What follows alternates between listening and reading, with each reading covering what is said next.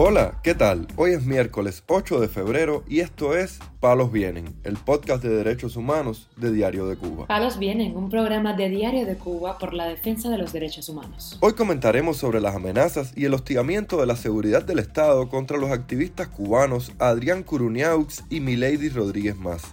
También hablaremos sobre un llamado realizado por diversas organizaciones de la sociedad civil donde le piden a las autoridades cubanas declarar un estado de emergencia por violencia de género luego de que tuvieran lugar tres feminicidios en la isla durante la primera semana de febrero. Por último, profundizaremos en la situación del prisionero político cubano Luis Manuel Otero Alcántara, quien lleva una semana en huelga de hambre exigiendo su liberación. Lo más relevante del día relacionado con los derechos humanos en Palos Vientos. Las autoridades cubanas decomisaron el fin de semana último la madera y las artesanías confeccionadas por el opositor y exprisionero político cubano Adrián Curuniaux, según informó ADN Cuba.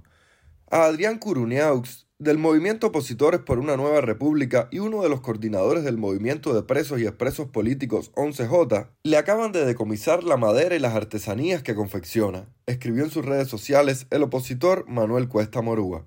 Curuniaux, quien vive en el reparto Curazao del municipio Marianao, en La Habana, fue detenido en mayo de 2021 cuando intentó visitar en el Hospital Universitario Calixto García al artista Luis Manuel Otero Alcántara, por aquellos días recluido a la fuerza tras una huelga de hambre. Durante un año y medio, hasta noviembre de 2022, Curuniaux estuvo preso en el penal de máximo rigor de Valle Grande. También el opositor José Díaz Silva compartió videos del decomiso realizado al artesano y disidente cubano. En uno de ellos, Curuñaos le dice a su niña de tres años que la policía política ordenó quitarle la madera y sus creaciones con las que busca el sustento de sus cinco hijos. También Milady Rodríguez Más, delegada del movimiento Opositores por una Nueva República en Párraga, La Habana, denunció este martes a Radio Martí que la policía la mantuvo detenida el lunes por varias horas. En el día de ayer, 9 de la mañana, me detuvo el oficial Roby con un oficial de la PNR, llegando a mi casa y diciendo que estaba detenida y acusada por el delito de delinquir y incitar al pueblo a salir a través de mis publicaciones. Soy reprimida constantemente por la seguridad, por todas mis labores que hago, por la libertad de Cuba. Fui esposada delante de mi esposo, delante de mi hija de 14 años, llevada para la unidad de Marianao, la sexta. Ahí estuve largas horas amenazada por tres miembros de la seguridad de Estado. Quisieron reclutarme para que trabajara con ellos y me soltaban a mi hijo así de la nada en la noche. Tengo un niño preso de 18 años, preso político, por las últimas manifestaciones que ocurrieron en el mes de noviembre en el municipio de Río Naranjo, después del ciclón, donde se salió a manifestarse las personas por la luz, por el agua, por los días que llevaron pasando necesidades y salieron a manifestarse.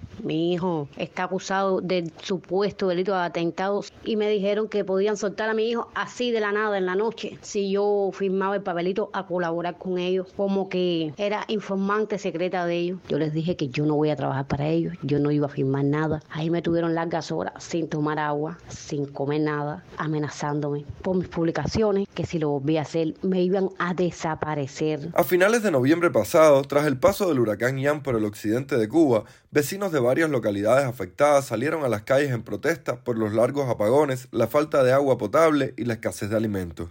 Entre los manifestantes detenidos estuvo Kendry Lastra Rodríguez, hijo de Rodríguez Más, quien permanece en la prisión Jóvenes de Occidente en el Guatao, pendiente de juicio. Por otra parte, una decena de organizaciones de la sociedad civil cubana firmaron una carta dirigida a las autoridades del país con el propósito de que declaren un estado de emergencia por violencia de género luego de que fueran reportados al menos tres feminicidios esta semana. Este, titulado Nos están matando, es el tercer llamado de alerta realizado por las organizaciones cubanas debido a la violencia de género en la isla. Los llamados anteriores fueron lanzados en 2021 y 2022. Hoy vivimos otro contexto que también ameritaría declarar el estado de emergencia, un mecanismo que consiste en establecer medidas para prevenir y erradicar conductas que promuevan la violencia de género, junto a protocolos de protección para sobrevivientes, explicaron los firmantes de la carta. En una semana se han registrado dos desapariciones de mujeres que devinieron en feminicidios y un feminicidio en una estación de policía, donde la víctima, de 17 años de edad, había logrado entrar pidiendo ayuda mientras huía de su agresor y expareja, de 49 años de edad y con antecedentes de violencia machista. Se puede leer en la carta. Los firmantes también exigieron que se respete el derecho a la protesta y la manifestación pacífica de las activistas y mujeres que están usando la etiqueta La calle será testigo.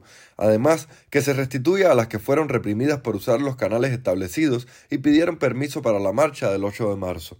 Las organizaciones que firmaron la carta son la Alianza Cubana por la Inclusión, la revista Alas Tensas y su Observatorio de Género, Casa Palanca, el Comité para la Integración Racial, Cubalex, Justicia 11J, Las Afueras, Les Apóstates, Mujeres Democristianas Cubanas, la Plataforma de Apoyo a Personas en Situación de Violencia de Género, Yo sí te creo en Cuba, la Red de Lideresas y Líderes Comunitarios, la Red Femenina de Cuba y Revista Afrocubanas. Palos bien. El artista y prisionero político cubano Luis Manuel Otero Alcántara, encarcelado desde el 11 de julio de 2021 y condenado a cinco años de privación de libertad, está en huelga de hambre desde el 1 de febrero, denunció la activista Claudia Genluis. Acabo de hablar con Luis Manuel Otero, su voz estaba entrecortada, apenas podía hablar. Luis está en huelga de hambre desde hace siete días y ha incorporado hace unos días la de sed, informó Genluis a través de su muro de Facebook. La seguridad del Estado ignora una vez más su condición de huelguista, y conscientes del estado de salud delicado de Luis, quien ha protagonizado varias huelgas en prisión, no escuchan su principal exigencia, su libertad. Es responsabilidad de la dictadura cualquier cosa que le suceda a Luis Manuel, alertó. El Luis subrayó que teme por la vida de Otero Alcántara. Temo que su cuerpo no resista otra huelga y las consecuencias sean peores que la última parálisis que le dio por la huelga anterior, indicó. En una segunda publicación, apuntó que el artista lleva mucho tiempo siendo acosado y maltratado por parte de la seguridad del Estado en la prisión. Recibe un trato diferenciado donde le son negados los derechos que como preso tiene. Luis agregó que las autoridades se han encargado de dejar claro a Otero Alcántara que no le otorgarán libertad condicional. Además, Luis no debería estar en una prisión de máxima seguridad ni en ninguna otra, y está ahí, remarcó. Luis, desde el 31 de diciembre, decidió no comer más la comida de la prisión y solo come lo que le lleva a su familia. La seguridad del Estado ha ignorado que él subsiste solo a base de dulces y galletas y que su cuerpo se ha ido consumiendo y que se encuentra en extremo delgado. Luis además ha realizado cinco huelgas de hambre en prisión, incluyendo esta.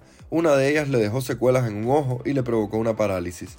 Luis no recurre a la huelga nuevamente porque no quiera vivir o porque esté en un momento de crisis. Luis está siendo violentado constantemente y torturado psicológicamente. Fuerzan su aislamiento completo del mundo, pese a que ya se encuentra en una prisión, enfatizó Jean Luis. Su cuerpo es su único recurso para exigir que se respeten sus derechos frente a tanta arbitrariedad en un régimen que vulnera nuestra dignidad como seres humanos.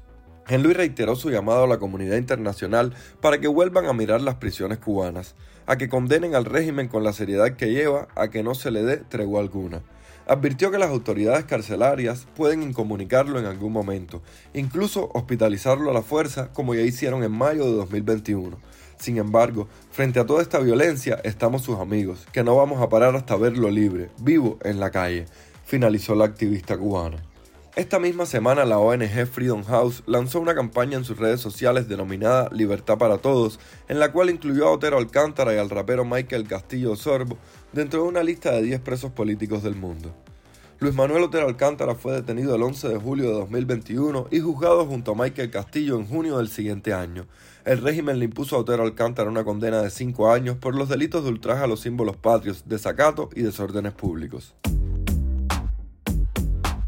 Palos Vienen, un podcast de derechos humanos de Diario de Cuba con la producción y conducción de Mario Luis Reyes. Muchas gracias por acompañarnos este miércoles en Palos Vienen, el podcast de derechos humanos de Diario de Cuba.